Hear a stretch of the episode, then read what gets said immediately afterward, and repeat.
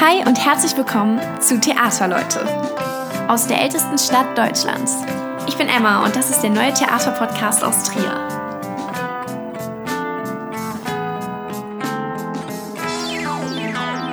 Hi zusammen zu einer neuen Folge Theaterleute. Die erste Folge für das Jahr 2022. Ich wünsche euch alles Gute für das neue Jahr und freue mich, dass ihr wieder mit dabei seid. Und natürlich habe ich auch heute wieder einen spannenden Gast mit am Start. Er ist Schauspieler, Regisseur, leidenschaftlicher Näher und hier am Theater Trier vor allem im Bürgertheater aktiv. Stefan Fanezek. Hallo Stefan, schön, dass du da bist. Hallo, ja, schönen Dank, dass ich hier sein darf. Ja, Freut gerne. Mich. Wie geht's dir? Mir geht's äh, prima. Also warum soll es mir schlecht gehen? Ich bin ähm, viel beschäftigt und äh, mache schöne Sachen bei uns hier im Haus und ja, und heute sogar Podcast. Begeistert. ja, das klingt doch super. Ja, Stefan, du bist viele Jahre schon freischaffender Schauspieler und Regisseur und arbeitest hier am Theater Trier unter anderem im Bürgertheater. Genau. Vielleicht, bevor wir jetzt genau auf deine Arbeit eingehen, erstmal kurz vorab. Was ist das Bürgertheater in Trier? Genau, also das Theater Trier macht ja nicht nur mit SchauspielerInnen und, und also mit Profis Theater, sondern eigentlich gibt's für jeden auch die Möglichkeit, wer schon immer mal auf der Bühne stehen wollte, dass der auch bei uns mitmachen kann. Und so gibt's verschiedene Rubriken im Bürgertheater. Das leiten die Nina Dudek, meine Kollegin und ich zusammen. Und da gibt's vom Jugendclub bis zum generationsübergreifenden Projekt bis hin zu, zum Ü50-Club Szenenwechsel eigentlich alles. Und jeder, der mal auf der Bühne stehen will, ist bei uns genau richtig. Und du leitest den Ü50-Club, richtig? Genau. Szenenwechsel. Richtig. Szenenwechsel heißt der. Und da sind wir natürlich auch schon eifrig am Proben momentan. Genau. Ja, schön. Und wie hat es bei dir alles angefangen? War das schon immer dein Traum, was in Richtung Theater und Schauspiel zu machen? Oder wie ist das so zustande gekommen? Ja, also ich war schon ganz früh mit dem Theatervirus äh, infiziert, könnte man sagen. Also ich glaube, das erste Mal habe ich hier im Trierer Theater als Statist mit 15 auf der Bühne gestanden. Wow ähm, mein Schülerpraktikum in der Zeit gemacht und es war mir eigentlich schon immer klar, ich will mal auf die Bühne, ich will was mit Theater machen. Hab dann nach dem Abi mich noch mal kurz anders orientiert, habe tatsächlich Lehramt studiert hm. hier in Trier habe das aber, ähm, ich sage immer, erfolgreich abgebrochen und es hat mich dann doch auf die Bühne gezogen, sowohl als Darsteller als auch als Regisseur. Und ich muss sagen, das war äh, auf jeden Fall die richtige Entscheidung, weil viele sagen, oh Gott, du hast Lärm gemacht, du wärst Beamter geworden, mhm. das wäre doch fantastisch und äh, festes Gehalt. und, ähm, und dann sage ich, nee, ich mache lieber die Sachen, die ich gerne mache und ich mhm. glaube, es würde mich nichts glücklicher machen als das, was ich so mache und ähm, da ist auch alles Geld der Welt oder Sicherheit oder wenn man das als Beruf machen kann, was man gerne macht, kann es eigentlich nichts Besseres mhm. geben. Ja, Stefan, und wie bist du dann zum Bürgertheater gekommen? Hast du da früher auch selber mitgespielt? Im, im Jugendclub war ich ganz, ganz früher, also ist ja 20 Jahre her mhm. oder so, ne? Ähm, und habe da meine ersten Erfahrungen gesammelt. Darüber kam ich zur Statisterie. Mhm. Jetzt hier ans Bürgertheater kam ich tatsächlich ähm, durch den Manfred, also dadurch, mhm. dass er bei uns Intendant wurde und dann wurde irgendwann diese Stelle frei. Und ja, ich mache ja sonst auch das Tufa-Musical und das ist ja eine ähnliche Form. Also das ist ja auch für alle, die mal Theater spielen wollen, mhm. nicht nur für Profis. Und da war er bei uns in der Vorstellung und hat danach gemeint, ach, könntest du dir auch vorstellen, das bei uns am Haus weiterzuführen und wir haben da eine Position im Szenenwechsel frei, der Ü50 Club und dann würdest du das gemeinsam mit der Nina da quasi den Oberbegriff Bürgertheater machen. Ja, und da war das irgendwie mhm. ganz schnell geritzt und die Ü50 Gruppe, also der Club Szenenwechsel ist ein, ein unglaublich spielfreudiger und ein so lustige, nette Leute. Also es ist ganz toll. Ja, und äh, kann da einfach jeder mitmachen, der Lust drauf hat? Oder habt ihr auch Castings oder sowas in der Art? Also offiziell kann jeder mitmachen, mhm. Ü50. Allerdings sehe ich das ja nicht so, so ganz eng. Also wir haben vor der Pandemie ein Stück angefangen zu proben da wäre es auch wichtig gewesen, eine jüngere ähm, Figur mit auf der Bühne zu haben. Und hatten wir eine Enkelin. Mhm. Also Lea war, glaube ich, damals Anfang 20. Das, ähm, natürlich war die noch nicht über 50. ich sage, jeder, der Lust hat und sagt, ich kann mit dieser Gruppe gut arbeiten und wenn man dann erst 48 ist, wäre das jetzt auch kein Problem. Ja, schön. Und das sind dann Leute aus den unterschiedlichsten Berufen, die das dann quasi nebenbei noch machen. Genau. Berufstätige, die sagen, ich würde gern abends noch was anderes machen. Wir treffen uns aktuell einmal die Woche und arbeiten und proben zusammen. Wir haben äh, Rentnerinnen dabei, also alles Mögliche. und ich glaube auch bis ähm, ja, Mitte 70 tatsächlich. Ah, wow, okay, krass. Ja. Ganz bunt gemischt dann irgendwie Ist- doch. In jedem Alter was dabei. Schön. Und in welchen Abständen inszenierst du dann Stücke mit ihnen? Also wie oft äh, führt er was auf? Genau, der, der Club Szenenwechsel macht eine, einmal in der Spielzeit normalerweise eine Produktion. Das war jetzt durch Corona natürlich alles ein bisschen anders. Deswegen die letzten zwei Jahre gab es nichts. Also der erste Lockdown kam kurz vor unserer Premiere. Ähm, dieses Jahr ähm, werden wir jetzt endlich wieder Premiere feiern, nachdem letztes Jahr ja auch nichts war, aber jetzt 22 im Frühjahr. Wir sind äh, guter Dinge, dass wir aufführen dürfen. Und genau, also von diesem Club gibt es dann eine Produktion und dann gibt es aber, wie gesagt, auch ähm, generationsübergreifend. Da hat die Nina den Sommernachtstraum inszeniert, habe ich ein bisschen mitgeholfen und auch Kostüm gemacht. Und also es gibt in jeder Gruppierung meistens eine Produktion. Und wo probt ihr dann und führt die Stücke auf? Ursprünglich war das Ganze immer im Studio. Durch äh, die Pandemie und Größe des Raumes und Zuschaueranzahl und wie viele Leute dürfen rein, äh, planen wir im Moment, dass wir dieses Jahr Premiere in der EKA haben, also in der Europäischen Kunstakademie. Genau.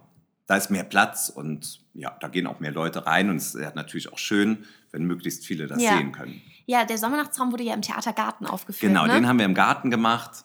Halt Freilicht war ja dann auch noch mal gut. Frische Luft. Mhm. Mehr Leute noch. Tatsächlich auch immer gutes Wetter. Wir hatten einen Tag, wo wir ganz groß Angst hatten, weil es mittags so viel geregnet hat. Pünktlich zur Vorstellung war es dann aber Gott sei Ah, Dank. perfekt. Trocken. Ja. Ja, und legst du denn als Regisseur fest, welche Stücke gespielt werden? Und auch wer welche Rollen hat? Oder wird das so ein bisschen gemeinsam entwickelt?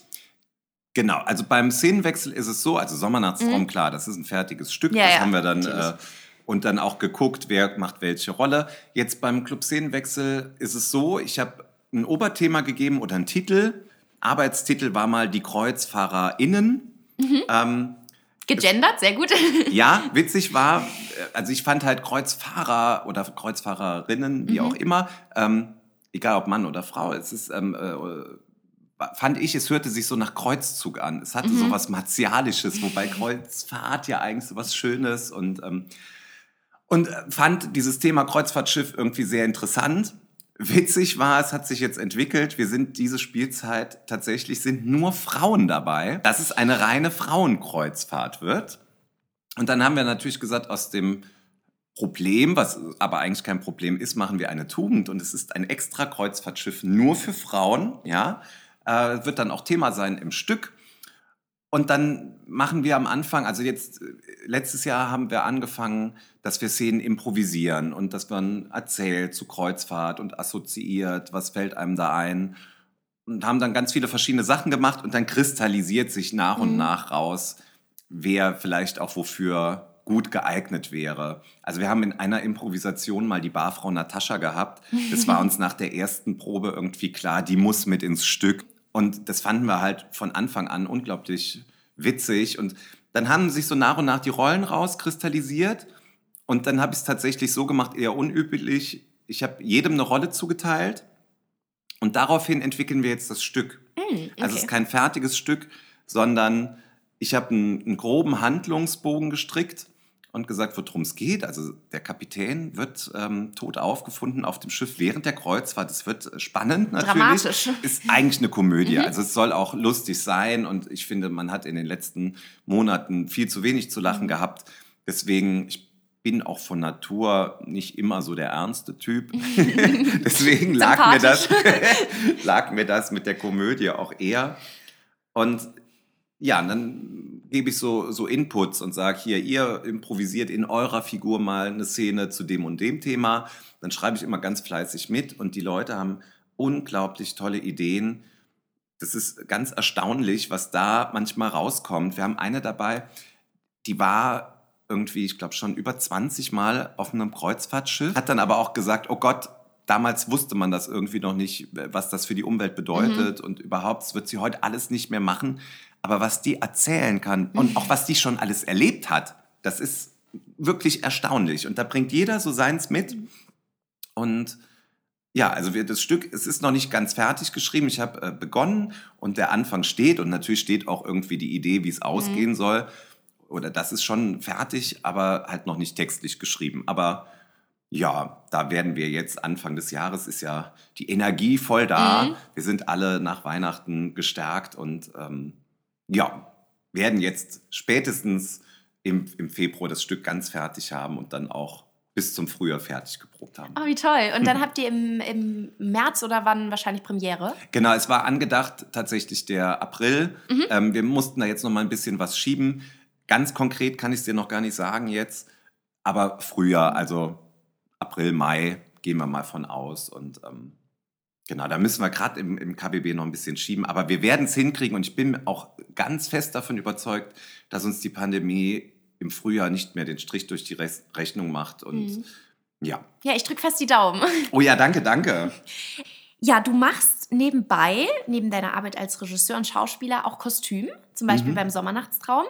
Wie kam es dazu? Hast du schon immer Spaß daran, ähm, Sachen zu entwerfen, sag ich mal?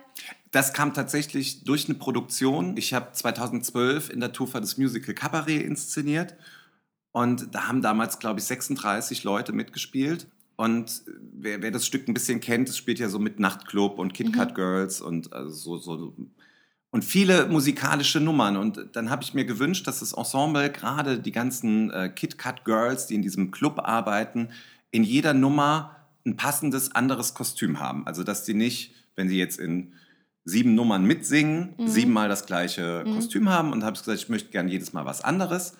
Ja, das ist bei einer bei einer Laienproduktion oder semi-professionelle Produktion schwierig, auch so Mhm. mit Geld. Und ähm, ja, da kannst du nicht sagen, komm, jetzt gehen wir mal einkaufen und kaufen jetzt für jeden. Und dann habe ich gedacht, wie, wie kriege ich das hin? Und dann habe ich mir tatsächlich von meiner Mama die Nähmaschine erklären lassen. Oh, wie schön. Die hat sich dann mit mir hingesetzt, hat gezeigt, hier so und so und einfädeln. Und ähm, ja, und dann habe ich äh, ganz pfennigfuchserisch Stoff gekauft in, in verschiedenen äh, Farben oder das, was ich mir halt vorgestellt habe. Ähm, habe mit einem ganz normalen Schnittmuster angefangen und mir dann irgendwie die, die Teile rauskopiert und dann auf den Stoff übertragen. Ja, das erste Kleid hat irgendwie noch zwei Tage gedauert, bis ich Mhm. das fertig hatte. Äh, am Ende oder pünktlich zur Premiere waren dann über 200 Kostüme Oh, genäht. wow. All- Hast du alles alleine gemacht? Alles alleine und auch Wahnsinn. ohne, dass ich das irgendwie vorher mal gemacht habe. So, so Learning by Doing. Ja, und das hat total gut geklappt und hat da auch wirklich Spaß dran. Und auch so, wenn du dann was machst und dann, es war für mich dann auch ganz neu. Also ich habe immer viel gemalt und gezeichnet und so das schon. Aber so dieses, dann machst du aus so einem Stück Stoff und dann kannst du es irgendwie anziehen und ich habe so eine Kleiderpuppe. Und wenn ich der dann das anziehe, dann freue ich mich auch so. Mhm. Und das ist auch bis heute. Also ich meine, das ist jetzt zehn Jahre her. Ähm, we- wenn ich heute Kostüme mache und ziehe die dann dieser Puppe an und sehe, was man dann aus so einem Stück Stoff machen kann, da bin ich jedes Mal noch äh, begeistert irgendwie Ja. selber und freue mich dann auch. Und so hat es dann immer, ging das weiter. Im nächsten Jahr war es dann Jekyll and Hyde, da haben wir dann so 1800 oder um 1900 so die Kostü Kostüme. Ist ja dann auch nochmal was ganz anderes. War nochmal aufwendiger, ne? ja, viel aufwendiger und mit so einem Schößchen noch dran und was weiß ich. Ja, und da lernt man immer mehr dazu und ja, wow. das kam dann ganz nebenbei. Ja, aber krass, dass es direkt so gut geklappt hat. Scheint ja ein verstecktes Talent dann von dir gewesen zu Na Gott sein. sei Dank, ich glaube, wenn das nicht geklappt hätte, dann, dann hätte mich das total frustriert und ich hätte wahrscheinlich nie wieder was genäht. Ne? Ja, und jetzt machst du auch privat, nähst du für dich gerne? Ähm, für mich selber tatsächlich weniger. Mhm. Mm, Also ich, ich, ich nähe gerne mal ein Kuscheltier oder Ah, so. süß, und ja. auch äh, Bekannte von mir, die dann äh, Kinder kriegen, kriegen ganz gerne mal ein, ein Kuscheltier oder auch ein selbstgesticktes Lätzchen mit Mhm. Name oder so.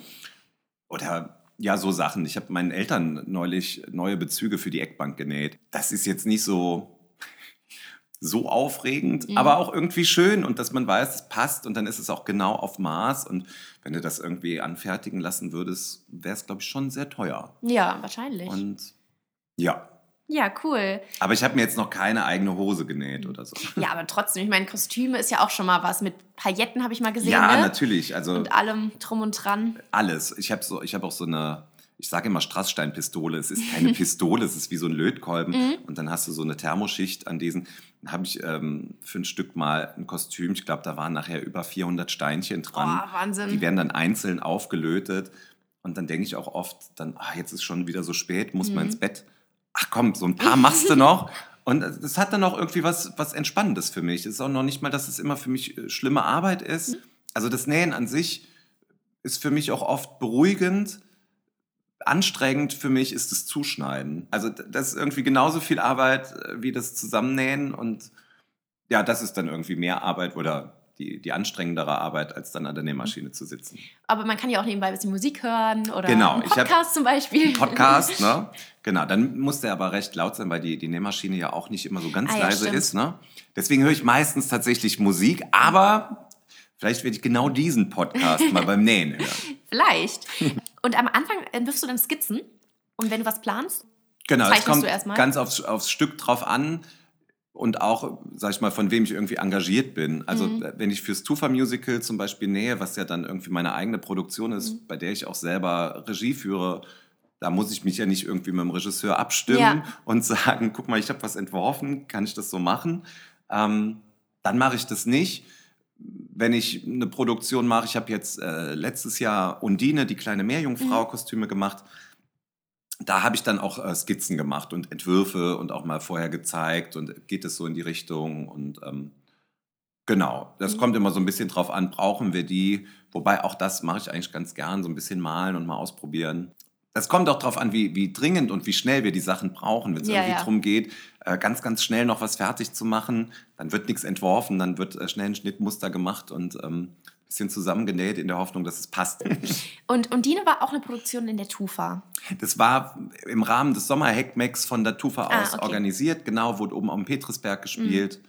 Genau, da kam die Strassstein-Pistole auch sehr Ah, zum okay, Einsatz. okay, da haben die, die sechs Meerjungfrauen-Schwester ganz schön geglitzert. Also Ja, vielleicht für alle Zuhörer, die Tufa ist ein Kulturzentrum in Trier, Tuchfabrik, richtig? richtig, genau. Genau, falls nicht jedem das so klar ist. Du machst ja jetzt unheimlich viel am Bürgertheater, am Theater Mhm. Trier. Ähm, was macht die Arbeit da denn so besonders für dich? Das, das Schöne ist tatsächlich, dass alle, die zu uns kommen, und dann auch egal, ob zu mir oder zu Nina, Mhm. zum Beispiel in den Jugendclub, alle Leute, die zu uns kommen, die sind sehr, sehr motiviert. So viel kreative Energie irgendwie. Also die wollen halt, die wollen auf die Bühne, die, die, die nehmen unheimlich viel ähm, oder geben unheimlich viel Zeit uns auch. Ne? Also dass man sagt, es ist ein Hobby und natürlich, aber so eine Endprobenwoche ist dann auch stressig, ne? Und dann Mhm. bist du jeden Tag da und dann ähm, hast du vielleicht tagsüber gearbeitet und musst abends aber auch noch mal ran. Und die Leute sind aber alle unglaublich motiviert, haben so viel Spaß und das gibt mir auch irgendwie ganz viel zurück, dass ich denke, ach Gott, nicht nur irgendwie eine schöne Produktion draus geworden, also man sagt ja oft, der Weg ist das Ziel. Ähm, hier kommt dann auch noch ein gutes Ergebnis bei raus und die Leute sind auch noch froh. Mhm. Also das, das passt so alles und das, das macht unheimlich viel Freude. Ja, wenn auch so eine, eine Energie dahinter steckt von allen, ne? Genau. Ja. Du hattest das letzte Jahr noch ein Projekt mit der Universität Trier. Genau. Beziehungsweise es läuft, glaube ich, noch. Wie kam es dazu und was, ist, was kann man sich da genau darunter vorstellen? Genau, also die, die Universität hat tatsächlich schon ähm, 2020 angefragt, als wir alle schön ähm, vor dem zweiten Mhm. Lockdown standen. Also da, da war noch nicht der zweite da. Und die hatten dann angefragt äh, bei der Nina, ob wir ein Projekt machen können für die Sozialpädagogik, ob wir da SchauspielerInnen ausbilden können für die äh, StudentInnen, ob, dass man, bevor man die quasi wirklich sag ich mal, auf die, ähm, auf die Menschheit loslässt. Nein, aber die, die geben ja so Beratungstermine oder machen so Lebensberatung und sowas. Und bevor wirklich jemand kommt, der wirklich ein Problem hat, hat die Uni sich gewünscht, dass man übers Theater halt Menschen ausbildet, die dann solche Simulationsgespräche bieten. Also dass dann jemand da hinkommt, natürlich unter anderem Namen, und sagt, ich habe das und das Problem und die StudentInnen auch probieren können, ja, was kann ich so einer Person raten oder wie gehe ich damit um oder was mache ich zum Beispiel auch, wenn einer anfängt zu weinen im Gespräch. Und da sind, ist die Uni an uns rangetreten und Nina und ich haben gesagt, ach, das hört sich äh, sehr, sehr schön, sehr, sehr spannend an. Dann kam tatsächlich auch gerade der zweite Lockdown und dann haben wir gesagt, das ist doch eigentlich das optimale Projekt. Das haben wir dann nämlich über Zoom gemacht und hatten dann ja mit, mit den TeilnehmerInnen ähm, Zoom-Meetings und haben an so Rollen gearbeitet. Quasi eins zu eins Betreuung oder zwei zu eins, also wir waren zu zwei ähm, und haben dann mit, mit den Personen gearbeitet und solche Problemfälle organisiert. Und dann dachte man noch, okay, der, erste, äh, der zweite Lockdown ist vielleicht recht schnell vorüber und dann kann man in Präsenz diese Treffen machen. Also die Uni baut dann da auch wirklich sozusagen eine Beratungsstelle auf, also wie das nachher später auch im, im wahren Leben nachher ist, ähm, wo diese Gespräche normalerweise stattfinden. Und dann hat sich aber der Lockdown auch so lange hingezogen. Und dann haben wir das Ganze, auch diese ersten Gespräche mit den StudentInnen ähm, über Zoom gehabt. Mhm. Da durften wir dann auch nicht mehr dabei sein. Das sind dann auch wirklich nur die beiden. Ne? Mhm.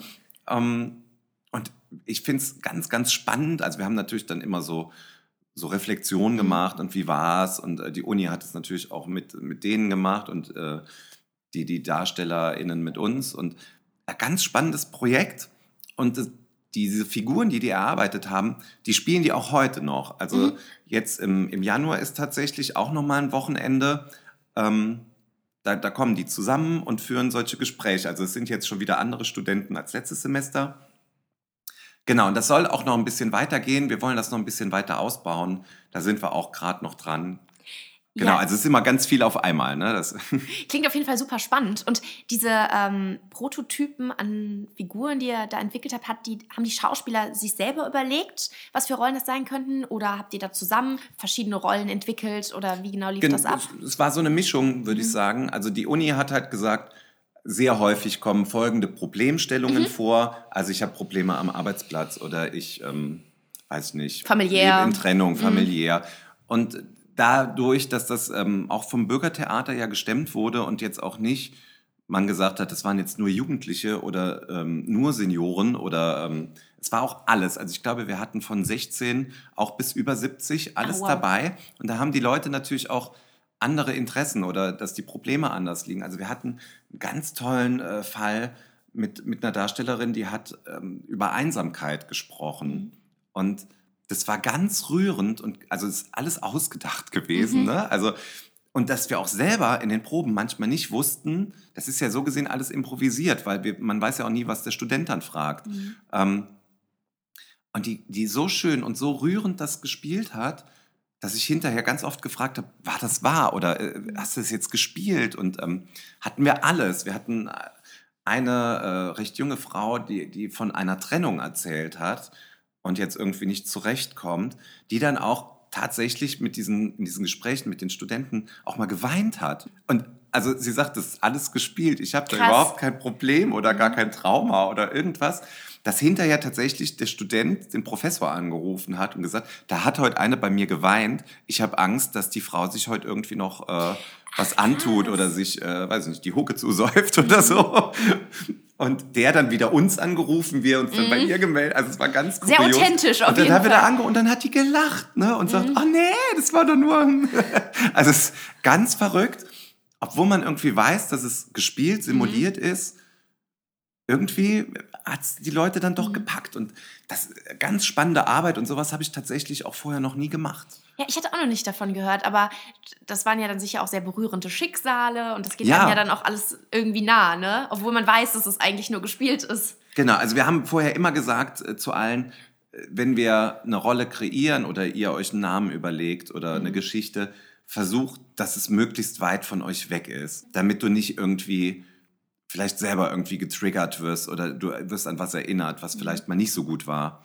Und das haben sie, glaube ich, auch alle gemacht. Also zumindest nicht, dass ich wüsste, dass es anders war. Und ja, ganz erstaunlich, was dabei rumgekommen ist. Ja, Ja. tolles Projekt auch. Ja, super spannend. Und es ist ja eine Win-Win-Situation eigentlich. Ja. Ne? Also für die Schauspieler ist es natürlich irgendwie eine super äh, Sache, sich mal auszuprobieren in die Richtung. Und für die Studenten natürlich Genau. Und das war, weil wir halt auch in, im zweiten Lockdown mal wieder kein Bürgertheater machen Mhm. konnten, weil ja die Laienkultur dann auch nochmal andere Auflagen hatte, wobei im Lockdown waren wir ja alle daheim, aber ähm, dass wir gesagt haben, okay, wir können zwar nicht so Theater spielen wie sonst, aber wir können was machen. Und da nimmt man auch sowas wie ähm, digital in Kauf oder dass es dann nur über die Kamera läuft oder Ja. so.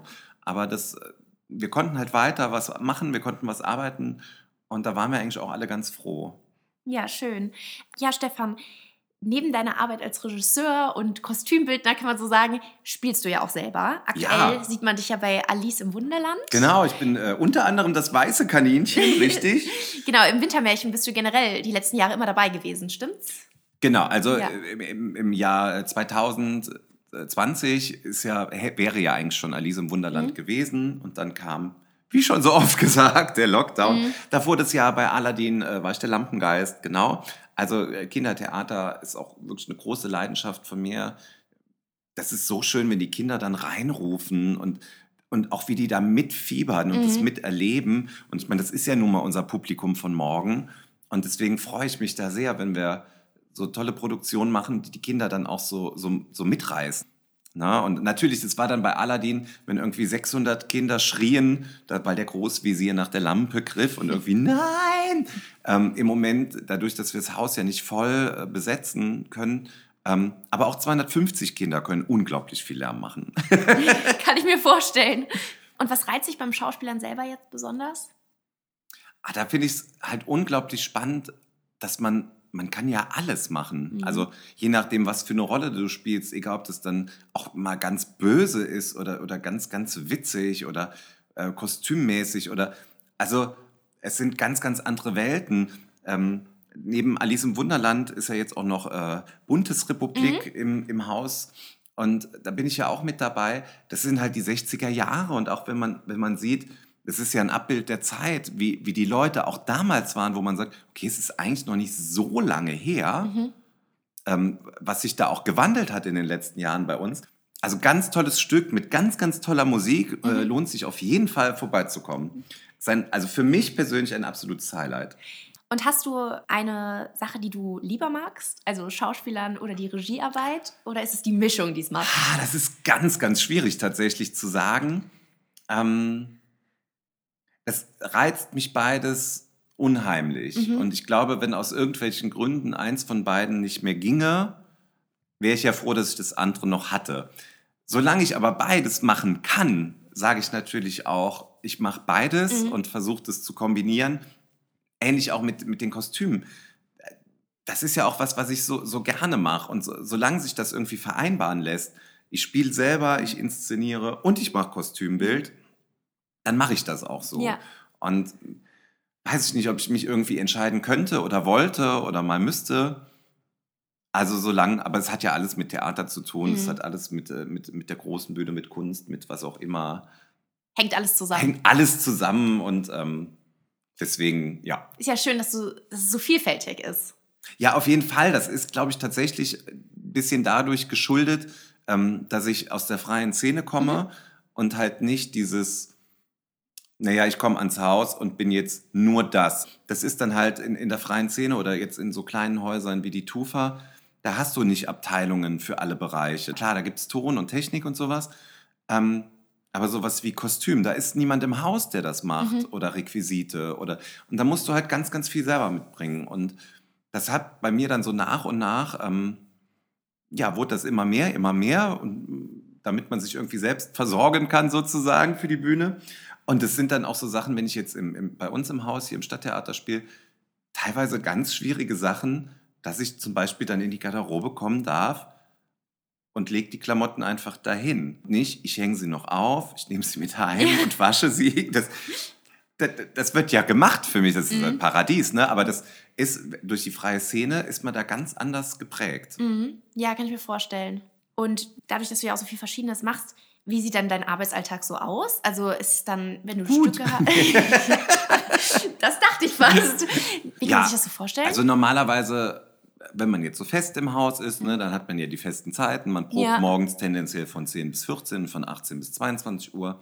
Ähm, oder hat halt Vorstellungen morgens, mhm. abends, je nachdem.